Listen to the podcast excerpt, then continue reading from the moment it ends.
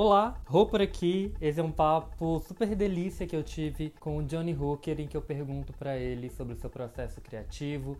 Ele compartilha um pouco das suas inspirações, dos seus ídolos, quem que inspira o seu trabalho, a sua arte. E óbvio que o resultado desse papo só poderia ser inspirador também. Bora ouvir.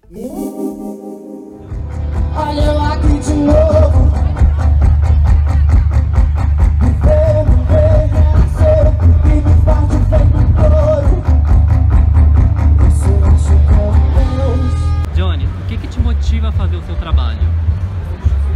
Acho que ser um artista é uma coisa que você.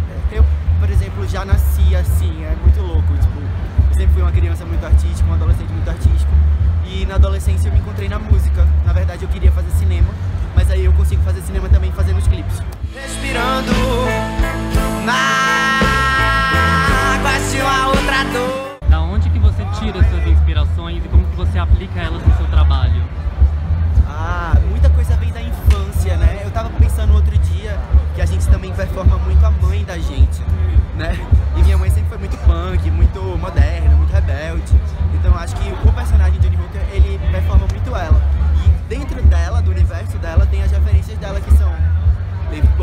Madonna, Caetano é uma coisa mais minha também da minha adolescência.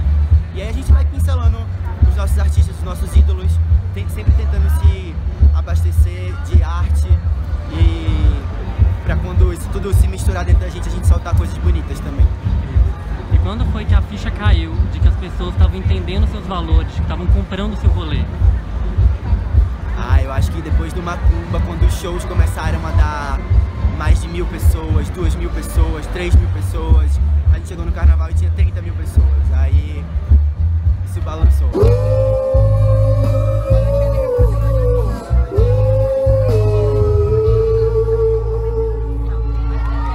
que você desse uma dica, uma mensagem para quem está começando a trabalhar com o que gosta,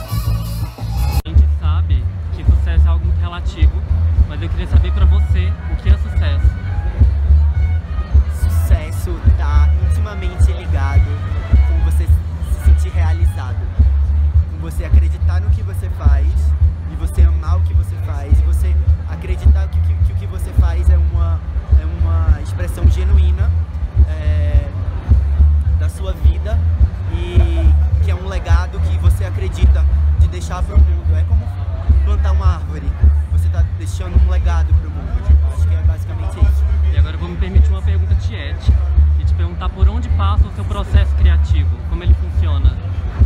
Ah, acontece de muitas maneiras, às vezes são, são dores que eu, que eu tenho na minha vida ou é, histórias que acontecem com amigos meus que eu, que eu fico